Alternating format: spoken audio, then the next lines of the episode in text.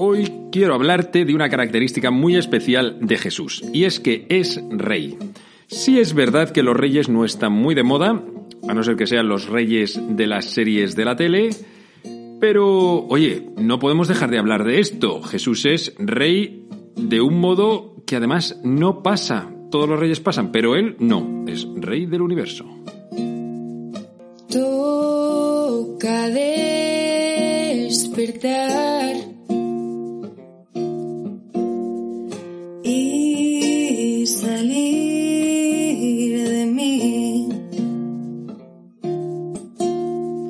Y buscar ir más allá. Muy buenos días, yo soy el Padre Joaquín y esto es Al Lío, un podcast para gente despierta que quiere crecer, en el que te hablo de temas de fe, espiritualidad y estilo de vida.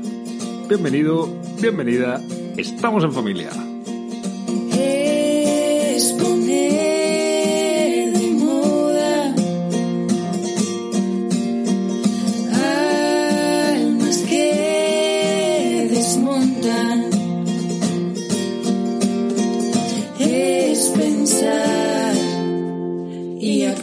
Vamos a ver, avisos parroquiales. Ya sabéis que estado de ejercicios espirituales esta semana pasada ha sido la pomba. Ejercicios para sacerdotes, mucho tiempo para orar en silencio, unas charlillas que nos decía otro sacerdote, eh, muy interesantes, nada, que muy bien. Oye, y mm, te quiero dar las gracias porque sé que un montón de gente ha estado rezando por mí y a lo mejor tú eres uno de ellos. Gracias. Y luego también contarte que el retiro que también os anuncié que fue este sábado en San Clemente Romano, en mi parroquia, también ha sido muy, muy bonito. Tuvimos la oportunidad de poner a Jesús en el medio de nuestra vida y, y, de adorarle y meditar sobre él, sobre cómo es rey, rey del universo y de nuestro propio universo. Nada, qué fenomenal. Estás invitado ya por anticipado para el que hagamos justo antes de Navidad aquí en San Clemente Romano, que es mm, mi parroquia. Y bueno, vamos a dar paso a, al tema de hoy. Como ya te decía, Cristo Rey, el tema de los reyes no es que esté muy de moda, porque en realidad yo creo que cualquier figura que sea de autoridad mmm, no está de moda. Te voy a reconocer la verdad que yo nunca he sido especialmente monárquico, más bien tirando a republicano, menos ahora, que voy viendo la necesidad de que en nuestro país, España, tengamos una autoridad que equilibre un poco las fuerzas. Pero este rey, el rey del que te quiero hablar hoy, es un rey que no pasa. Todos los demás reyes pasan y todas las demás estirpes pasan, pero él no pasa. Bueno, y si pasa, es porque pasa por tu vida, por tu corazón, y pasa haciendo el bien. Pasó haciendo el bien y lo sigue haciendo hoy. Jesús, justo a pocas horas de morir, recibió una pregunta. ¿Tú eres rey? Y dijo, sí, tú lo dices. Yo soy rey. Es verdad que no de este mundo, pero le pusieron ahí un cartel sobre él crucificado, un cartel en el que ponía Jesús el Nazareno, rey de los judíos. Pero en realidad no es solo de los judíos, en realidad es rey de todo el mundo. Y si es rey es distinto, porque no es rey por estirpe ni por herencia familiar sí es verdad que es rey por el padre que tiene, pero su realeza está por encima de todo lo demás. Y, es además rey si quieres, si tú quieres. Eh, sí, estás escuchando este podcast y has oído bien. Es rey si quieres, porque de nada serviría que fuese rey del universo, y así lo anunciemos, si no es rey de tu propio universo. Quiere decir esto, que a lo mejor es rey universal, transhistórico, pero si tú no le abres la puerta de tu corazón, uh, pues entonces no, no va a tener mucho que hacer. Es que en cada uno de nosotros hay una puerta, una puerta, la puerta de nuestro corazón, una puerta que solamente se abre por dentro, no hay cerrojo fuera, a la que hace falta llamar, toc, toc, toc, y si tú quieres, le abres. Eso da lugar a un gran salón, el salón de tu corazón, y de ahí a un montón de puertecitas que da lugar a otras habitaciones, estancias, cocina, cuarto de baño. Mm, Tienes ahí un montón de espacios. Pero en el medio de ese salón hay un trono. Y, y hay, hay muchos pretendientes a ocupar este trono. Está tu ego y el mío. sí, el ego es de lo peor. Pero luego otra, otro montón de cosas que se nos cuelan a lo largo de la vida y que además no piden permiso. Una vez que se han colado dentro de la casa, da igual, da igual. Este trono tiene muchos pretendientes y, a, a lo mejor en este momento le puedes poner nombre a alguno de ellos. Algunos se ha sentado sin pedir permiso y luego cuando has querido quitarlo, no ha sido tan fácil. Jesús quiere sentarse en ese trono, pero si lo hace va a ser pidiendo permiso.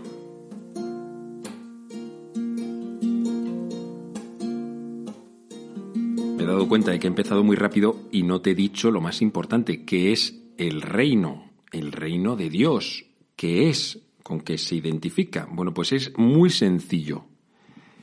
Reino de Dios es el lugar donde Dios es el rey.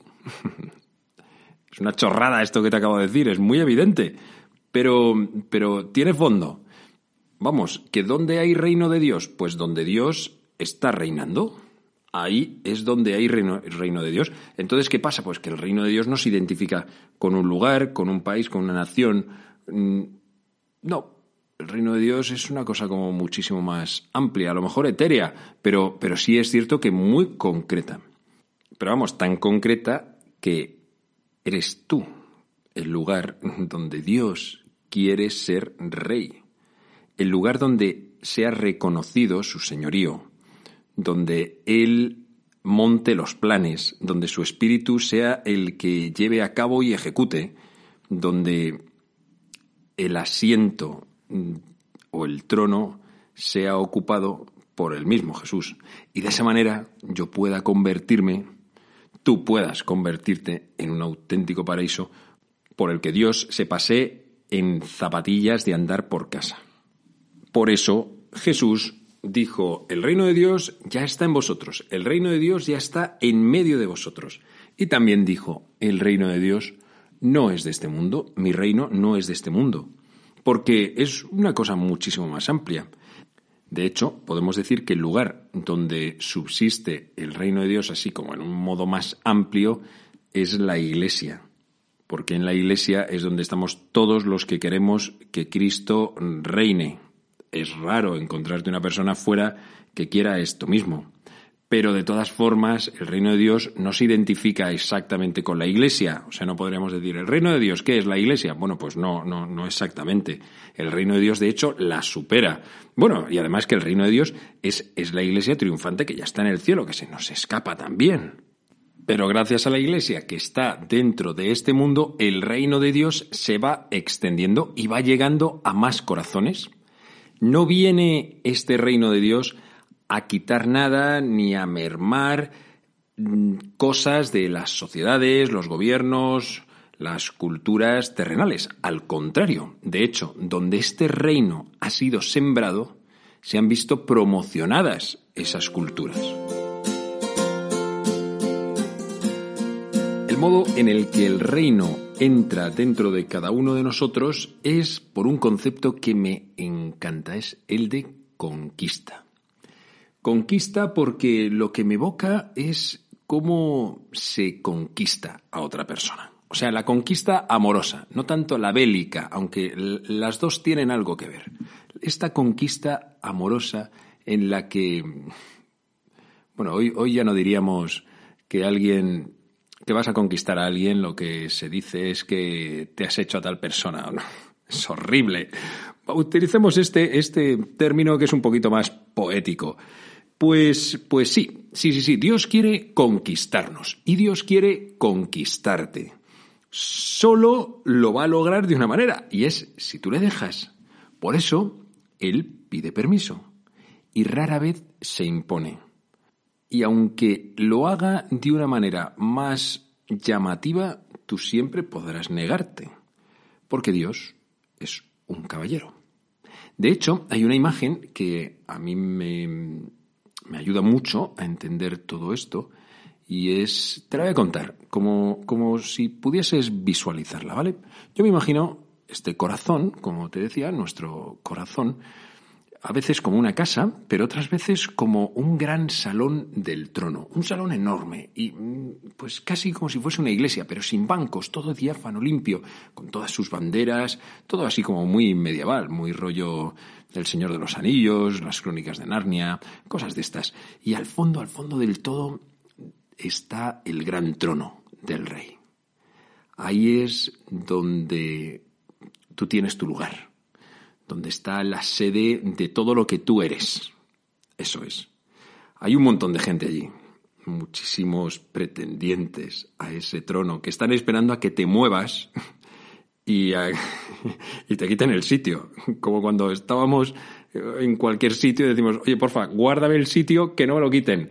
Eh, bueno, pues es que aquí ocurre eso. En cuanto te das la vuelta, alguien te quiere quitar el sitio, el sitio central de tu corazón, y, lo ocupan y, cuando quieres volver y quitártelo de encima es imposible. Pero, pero por la puerta, esa mm, del fondo, esa puerta que hay a la entrada del, de este gran salón, se asoma como un pobre pordiosero que se va arrastrando por el suelo y se va acercando a donde a lo mejor tú sí estás sentado, porque está sentado ahí tu, tu ego, se va acercando poco a poco, no dice nada, pasa desapercibido. La gente le mira con un poco de desprecio hasta que llega a tus pies y, le reconoces. Levanta la mirada, reconoces su mirada. Es Jesús y te está diciendo, ¿me dejas? ¿Puedo sentarme yo ahí? Vaya por Dios, menudo marrón en el que acabas de meterte. Jesús pidiéndote el lugar que en realidad sabes que le corresponde. Pero Él no viene a quitártelo, a arrebatártelo, ni a robártelo violentamente. Él te va a pedir permiso. Claro. Y además viene, viene con las insignias reales, pero con las suyas, que son especiales. Las insignias de, este rey son como la de todos los reyes, pero de otra manera. Él tiene su manto púrpura. Mm, sí, pero, pero bueno, es la púrpura de su sangre. Cuando a él lo desnudan en la cruz, queda revestido de esa púrpura y es llamativo, todo el mundo lo ve. Tiene también un cetro, pero su cetro de mando es la cruz y con ella se entrega. Y está también coronado, con una corona de espinas, no una corona de oro, una corona de espinas que le atraviesa la cabeza y que son nuestros pecados, los tuyos y los míos. Claro, ¿y a este cómo le vas a decir que no? Que te está diciendo, hazme un sitio en el trono de tu corazón, ¿cómo le vamos a decir que no? Como te decía, vaya marrón. ¿Por qué? Porque Jesús nos conquista a base de su debilidad, de su pobreza. Así es como se presenta. Es como el tiempo de la Navidad. Pues es que se nos cuela en el corazón. ¿Cómo no se te va a colar en el corazón un bebé? Pues claro, claro. Así es. Él se presenta con los signos de su pobreza para que no opongamos resistencia.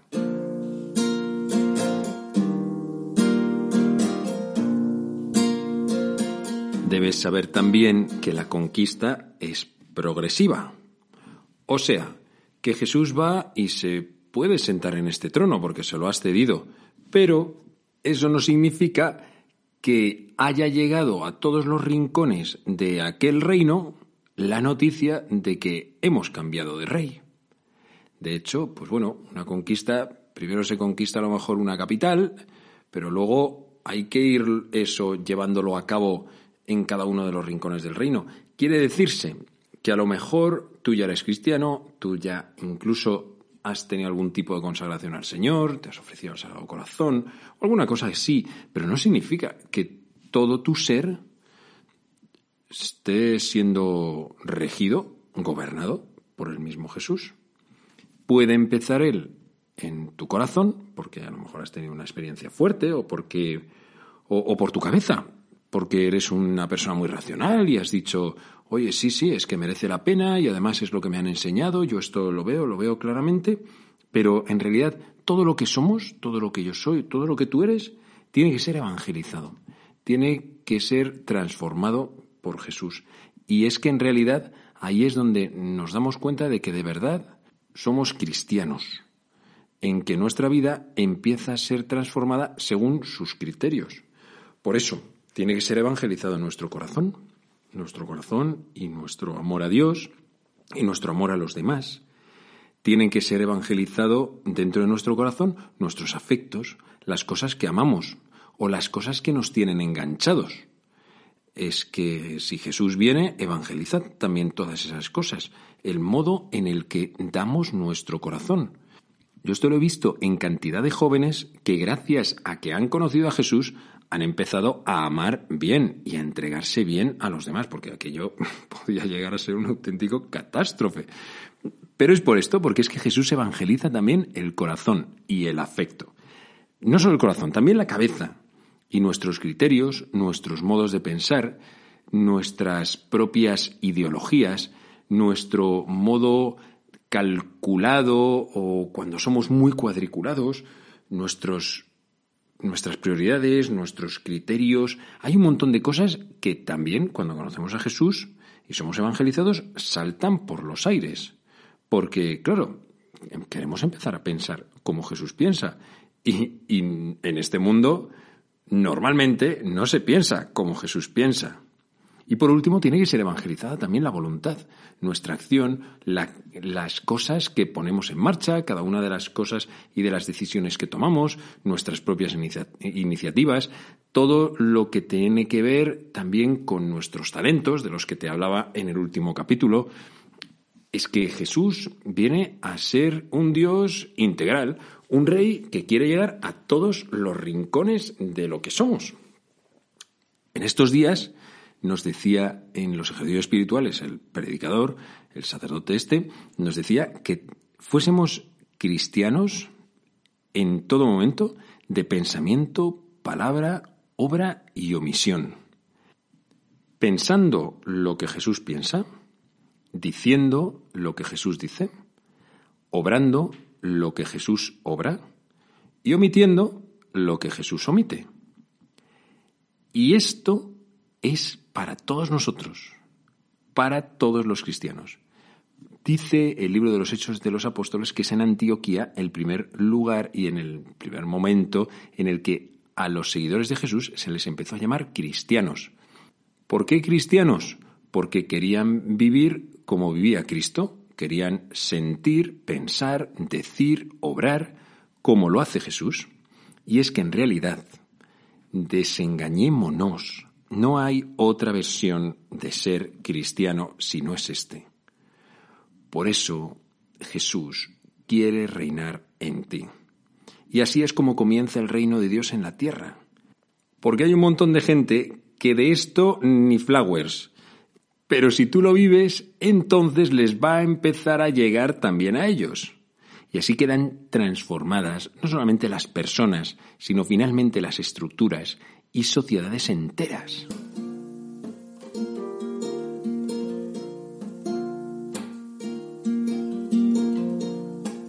Y una última cosilla sobre este reino de Dios es que Jesús dijo que el reino de Dios también estaba en medio de nosotros y que nosotros lo estábamos extendiendo gracias a que Él está reinando en nosotros, en medio de este mundo. Pero ¿en qué consiste que nosotros seamos reyes? que nosotros estemos también reinando en medio de este mundo? Pues hay una lectura que nos lo explica muy bien. En Mateo 25 dice Jesús a unos que ha colocado a su derecha, porque es como el juicio final, les dice, venid vosotros benditos de mi Padre, heredad del reino preparado para vosotros desde la creación del mundo, porque tuve hambre y me disteis de comer, tuve sed y me disteis de beber. Fui forastero y me hospedasteis. Estuve desnudo y me vestisteis enfermo y me visitasteis en la cárcel y vinisteis a verme. Es decir, benditos de mi Padre, es que estabais reinando en medio de este mundo. No sé si te lo han dicho alguna vez, pero en realidad reina quien sirve. ¿Por qué servir?